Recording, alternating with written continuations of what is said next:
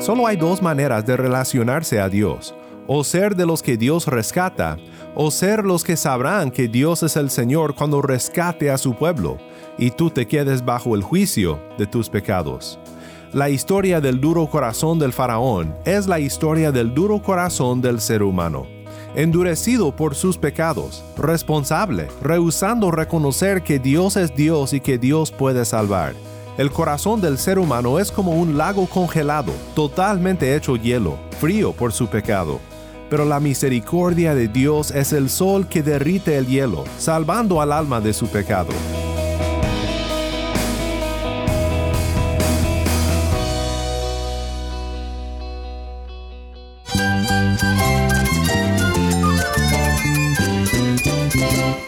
Cristo es la esperanza. Cristo es mi Señor y mi Salvador. Cristo ha transformado mi vida. Cristo es la viña. Separado de Él, nada puedes hacer. Cristo es el camino, la verdad y la vida. Jesús es mi todo. El único descanso, la única paz verdadera es con Jesucristo. Estás escuchando a El Faro de Redención, Cristo desde toda la Biblia para toda Cuba y para todo el mundo.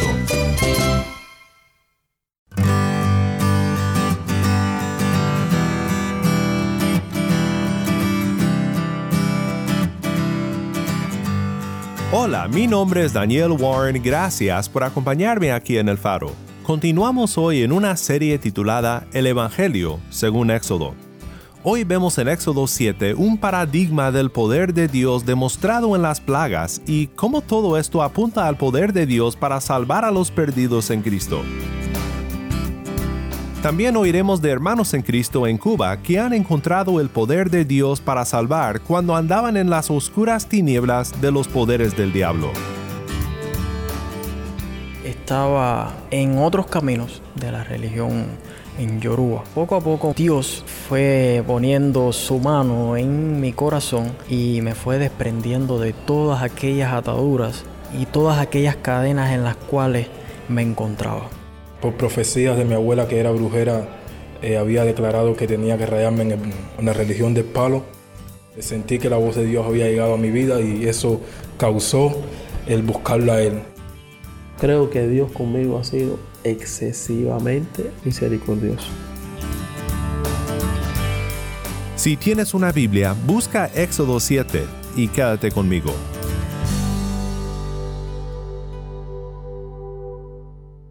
El faro de redención comienza con Grande es Jehová, canta alabanza de C.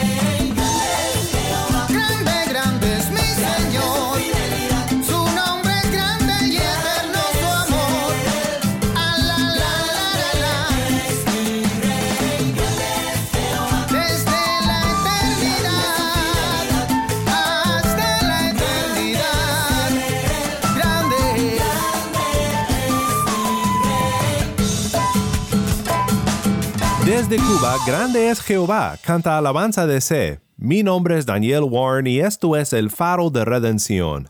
Cristo desde toda la Biblia, para toda Cuba y para todo el mundo.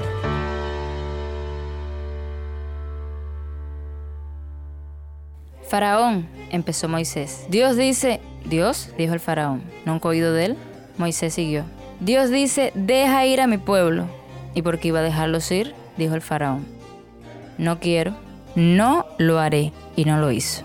Así que Dios le dio al faraón diez advertencias. Las llamamos plagas. Primero Dios hizo que el río Nilo se volviera sangre.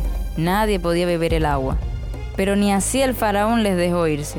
Así que Dios hizo ranas que brincaban y saltaban por todas partes. En la cama, ranas.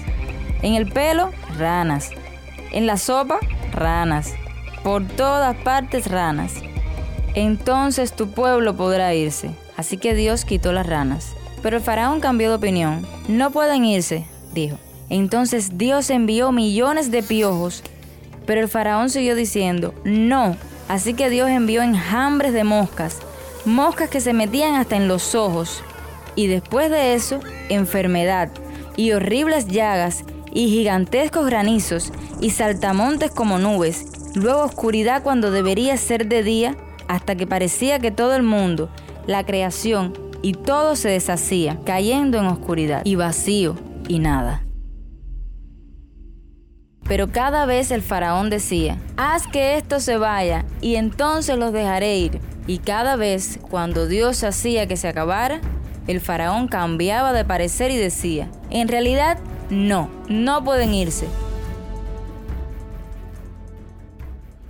Esto fue Dios al rescate de la Biblia para niños Historias de Jesús por Sally Lloyd Jones. Gracias, Tai, por ayudarnos desde La Habana con esta lectura.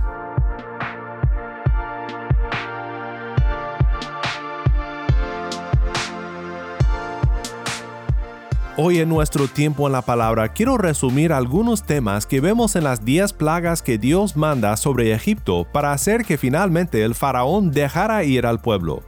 Creo que sería mucho pasar todo un episodio en cada plaga, pero hay cosas que aprendemos cuando vemos las plagas en conjunto. Antes de entrar al estudio de la palabra, quiero que escuches algunos testimonios desde Cuba. En nuestro estudio de hoy veremos un encuentro de Dios con la magia perversa de Egipto. La magia del mundo puede imitar, pero no puede igualar el inigualable poder de Dios para salvar. Recuerdo que por ese tiempo estaba en otros caminos de la religión en Yoruba. Estuve un tiempo en eso insertado. Poco a poco Dios fue poniendo su mano en mi corazón y me fue desprendiendo de todas aquellas ataduras y todas aquellas cadenas en las cuales me encontraba. Tenemos muchos amigos cubanos que han compartido con nosotros sobre cómo dejaron estas imitaciones para seguir al Dios de verdadero poder y gloria. En aquel tiempo me costaba mucho trabajo pero como Cristo pone la mano en cada uno de nosotros y va eh, puliendo todo lo que, lo que Él quiere y tiene un propósito en cada uno de nosotros. Es bonito, ¿no? Como Dios va poniendo las piezas, la va uniendo hasta llegar al resultado que Él quiere que tenga en cada uno de sus hijos cristianos. Muy buenas tardes, mi nombre es Raciel Semaná, eh, soy miembro de la Iglesia de Jesucristo y estoy aquí para compartir el testimonio mío en breve. ¿Cómo ha sido el proceso de transformación en tu vida? ¿Cómo fue que llegó el Evangelio a tu vida? El Evangelio llegó a los 18 años de mi vida, cuando por profecías de mi abuela que era brujera, eh, había declarado que tenía que rayarme en, la religión del palo. Eh, iba a ingresar la fila masónica por causa de mis padres, iba a ingresar también la fila a la religión llamada Bacuá. Y entonces, una vez cuando salí de la previa del servicio, el Señor había puesto el sentir de ir a la iglesia, ya que a los nueve años había ido a una iglesia presbiteriana, a los 14 años había ido a una iglesia evangélica, pero la fe todavía no había tocado mi corazón, pero hubo una experiencia después de la previa donde sentí que la voz de Dios había llegado a mi vida y eso causó el buscarlo a Él. Y hasta el día de hoy, gracias a Dios, he visto la transformación en mi vida personalmente y Cristo es la esperanza, Jesús es el camino real para llegar a conocer la verdad, la cual nos conduce a llegar a la vida. La verdadera vida está en Jesús, Él es nuestra fuente de vida. Eh, cualquier persona que se encuentre en una de estas religiones que antes mencioné, que busque cuál es la realidad y la verdad de esa religión, porque la única religión verdadera, o más bien no es religión, es una relación, es la de Jesús, la cual Él nos brinda. Que estaba metido en la religión, en la yoruba, yo decía, ay, pero esto es, es tan triste, yo lo veía feo, ¿no? Pero bueno, yo veía cosas y hacía cosas, pero ya después conocer cómo es el Señor, me sentí iluminada porque dije, qué lindo, qué diferencia. Historias de liberación desde Cuba. Tal vez tú tienes una historia de liberación que deseas compartir con nosotros aquí en el Faro. Al final del episodio te daré nuestro número de contacto y te invito a que nos mandes un audio de tu testimonio para un futuro episodio. Las plagas que Dios mandó sobre Egipto tienen un solo propósito principal. Dios dice en Éxodo 7, 1 al 7 de la siguiente manera. Entonces el Señor dijo a Moisés, Mira, yo te hago como Dios para Faraón, y tu hermano Aarón será tu profeta. Tú hablarás todo lo que yo te mande, y Aarón tu hermano hablará a Faraón, para que deje salir de su tierra a los israelitas. Pero yo endureceré el corazón de Faraón para multiplicar mis señales y mis prodigios en la tierra de Egipto. Y Faraón no los escuchará. Entonces pondré mi mano sobre Egipto y sacaré de la tierra de Egipto a mis ejércitos, a mi pueblo los israelitas, con grandes juicios. Los egipcios sabrán que yo soy el Señor, cuando yo extienda mi mano sobre Egipto y saque de en medio de ellos a los israelitas. Así hizo Moisés y también Aarón. Tal como el Señor les mandó, así lo hicieron. Moisés tenía 80 años y Aarón 83 cuando hablaron a Faraón.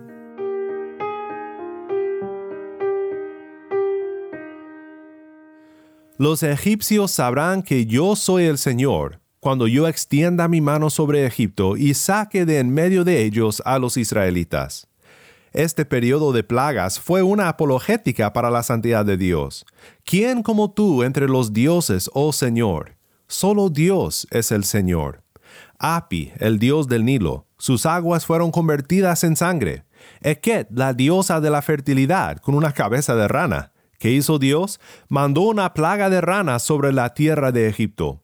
Jeb, dios de la tierra, Dios levantó piojos del polvo de Egipto. Kepi, diosa de la creación con una cabeza de una mosca. Dios mandó innumerables moscas sobre Egipto. La historia se repite vez tras vez. Dios se burla de los pequeños falsos dioses de Egipto. Él está totalmente por encima de todas las cosas y totalmente aparte de todos los falsos dioses, grande en poder y exaltado en gloria. Creo que es importante recordar que solo hay dos maneras de relacionarse a Dios, o ser de los que Dios rescata, o ser los que sabrán que Dios es el Señor cuando rescate a su pueblo, y tú te quedes bajo el juicio de tus pecados. La historia del duro corazón del faraón es la historia del duro corazón del ser humano, endurecido por sus pecados, responsable, rehusando reconocer que Dios es Dios y que Dios puede salvar. Dice la palabra de Dios que Dios endureció el corazón del faraón y creo que podemos pensar en esto de la siguiente manera. El corazón del ser humano es como un lago congelado, totalmente hecho hielo, frío por su pecado. Pero la misericordia de Dios es el sol que derrite el hielo, salvando al alma de su pecado. Ahora el alma sobre el cual Dios decide no brillar como sol de misericordia sigue siendo culpable por su dura condición y por su pecado. Y de esta manera podemos decir que Dios endurece el corazón. Priva a tales corazones de su misericordia, pero permanece justo en juzgar al pecador. La imitación del poder de Dios es una artimaña del diablo, y lo vemos en este primer encuentro de milagros y señales hechas por Moisés con la vara de Aarón. Escucha los versículos 8 al 13. El Señor habló a Moisés y a Aarón y les dijo, Cuando Faraón les diga, hagan un milagro, entonces dirás a Aarón, Toma tu vara y échala delante de Faraón para que se convierta en serpiente. Vinieron, pues, Moisés y Aarón a Faraón, e hicieron tal como el Señor les había mandado. Aarón echó su vara delante de Faraón y de sus siervos, y ésta se convirtió en serpiente. Entonces Faraón llamó también a los sabios y a los hechiceros, y también ellos, los magos de Egipto, hicieron lo mismo con sus encantamientos. cada uno echó su vara, las cuales se convirtieron en serpientes. Pero la vara de Aarón devoró las varas de ellos. Sin embargo, el corazón de Faraón se endureció y no los escuchó, tal como el Señor había dicho.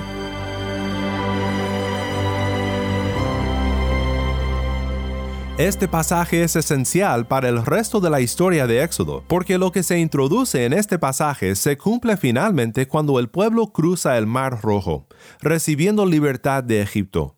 Comenta John Currid con una observación. Dice, la palabra devorar que aparece en Éxodo 7:12, cuando la vara de Aarón devoró a las varas de los hechiceros, es la misma palabra que encontramos en Éxodo 15:12, donde el ejército egipcio fue devorado en el Mar Rojo. También, dice Currid, la vara que devora a las serpientes de los hechiceros apunta hacia la vara que hará que las aguas sumerjan al ejército egipcio. Éxodo 14, 16 y 26. Currid concluye, Tales paralelos establecen que Éxodo 7, 8 al 13 es un prototipo microcósmico de la catástrofe nacional inminente que vendría sobre Egipto. Muchos se han preguntado si los hechiceros en verdad convirtieron a sus varas en serpientes o si fue como los encantadores de cobras que todavía encontramos en algunas partes del mundo como en Egipto. La verdad es que no me importa mucho si fue un astuto truco de manipulación como los magos del circo que te engañan con su astucia, o si fue una manifestación del poder del diablo y de las fuerzas de la oscuridad. Pero este es el punto y creo que nos debe de ser de ánimo la vara de Aarón devoró las varas de ellos. El eventual juicio del ejército egipcio en destrucción bajo las aguas tiene su anticipo en esta señal del poder de Dios. Regresando a Currid para un poco del trasfondo histórico aquí, Currid observa que el acto de tragar era de mucho significado en la magia egipcia. Devorar significaba destruir, pero también podría denotar que lo que tragaba a lo otro recibía los poderes que esta cosa tenía. Es decir, cuando esta vara de Aarón devoró a las varas de los hechiceros egipcios, como observa Currid, estaba destruyendo la autoridad y el poder que aquellas varas simbolizaban. Adicionalmente, el hecho demostraba que la verdadera soberanía le pertenece a Yahvé. Creo que en todo esto vemos el poder de Dios como algo mayor a la magia del mundo. Es interesante que los hechiceros egipcios intentan ejercer su magia sobre cosas que adoran como un dios, por ejemplo el Nilo. ¿Por qué hemos de adorar a algo que podemos manipular con la magia? No, el poder de Dios se demuestra con poder en esta historia. Su poder no puede ser igualado, y Él no puede ser manipulado. Pero hay buenas noticias. Como hemos dicho, solo hay una cosa en toda la Biblia que es llamado el poder de Dios, el Evangelio. Porque no me avergüenzo del Evangelio, pues es el poder de Dios para la salvación de todo el que cree, del judío primeramente y también del griego. Romanos 1.16. Quiero que escuches ahora desde Colosenses 2, 8 al 15 lo que es este Evangelio, el poder de Dios para salvar. Miren que nadie los haga cautivos por medio de su filosofía y vanas sutilezas, según la tradición de los hombres, conforme a los principios elementales del mundo y no según Cristo. Porque toda la plenitud de la deidad reside corporalmente en Él, y ustedes han sido hechos completos en Él, que es la cabeza sobre todo poder y autoridad.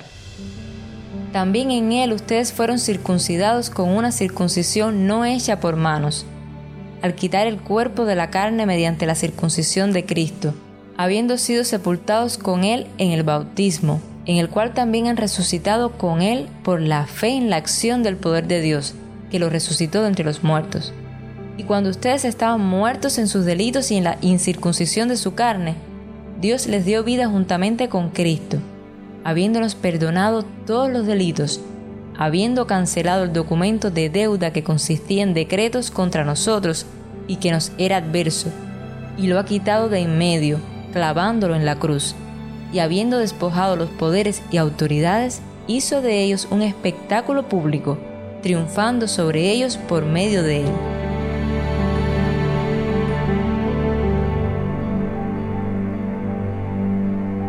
Año 99 yo estaba eh, buscando consuelo porque estaba desesperado un poco de, en mi ser interior no, no, tenía esperanza. Quizás pensaba ya dar fin a mi vida, pero... Eh, Estamos con Lenier, un hermano en Cristo en Cuba que encontró el poder del Evangelio cuando había dedicado su vida al poder de la oscuridad. Vamos a la iglesia.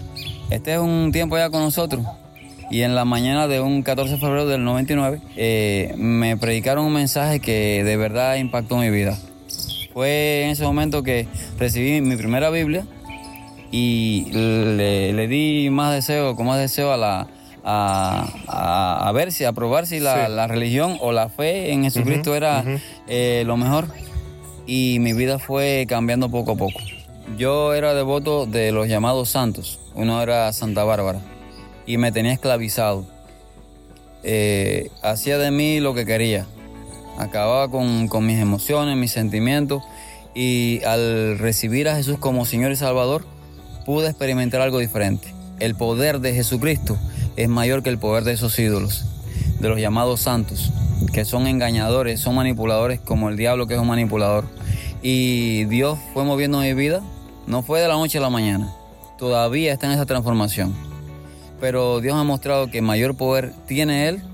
Él es todo poder, el Evangelio que Él me enseñó, me mostró para compartir contigo que me escucha, eh, es poderoso para transformar tu vida, para salvarte y llevarte a una relación verdadera con el Dios verdadero. Cristo es el verdadero, el único camino que nos lleva al Padre. A ese Dios que muchos dicen creer, pero no tienen el camino verdadero. Solo Jesucristo te puede sacar de ahí, de la droga, de la prostitución, de la idolatría. Eh, Dios te puede ayudar, pero solo por el nombre de Jesucristo. Agárrate de Él y no te sueltes.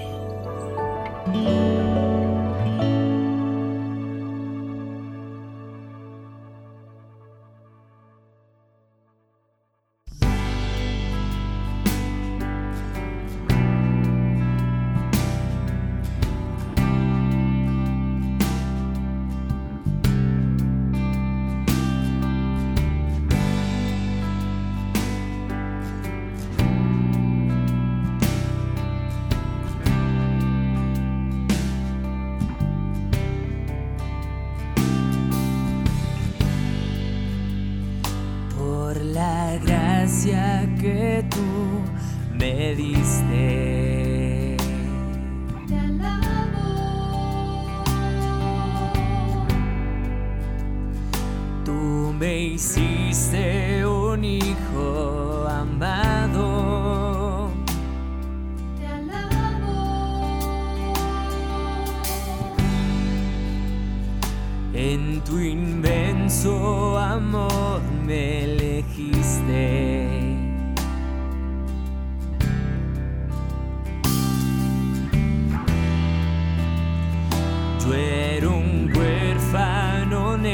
necesitado.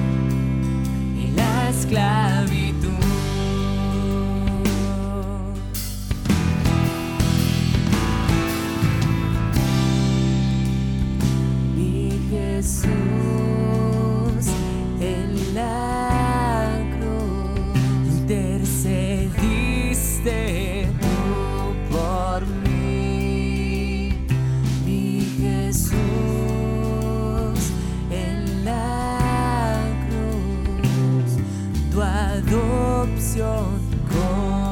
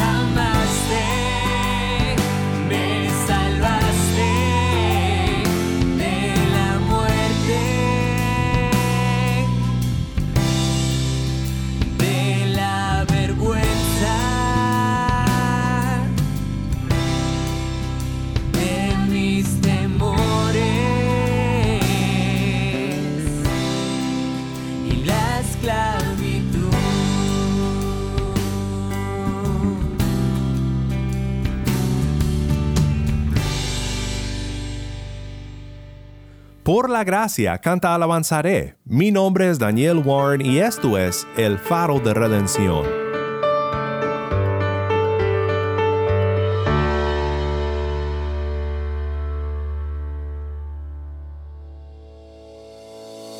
Qué maravilloso es meditar en el gran poder de nuestro Dios por sobre los supuestos dioses del mundo, y su poder para salvar al más vil pecador por el Evangelio de su gracia.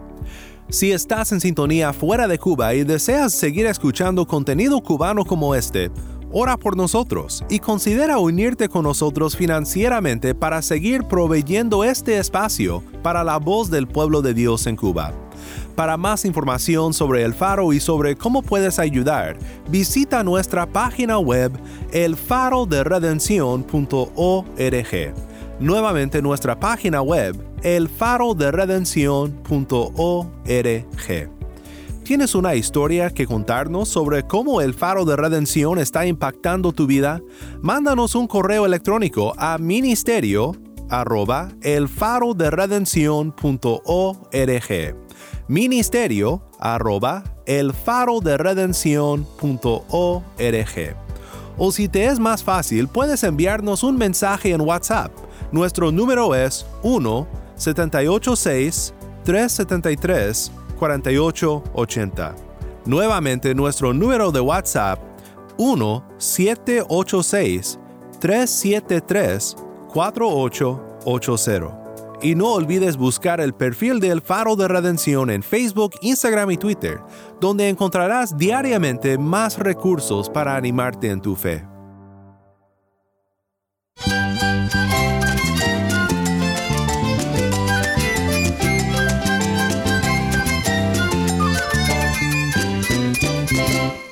Mi nombre es Daniel Warren. Te invito a que me acompañes mañana en esta serie, El Evangelio según Éxodo la luz de Cristo desde toda la Biblia para toda Cuba y para todo el mundo, aquí en el faro de redención.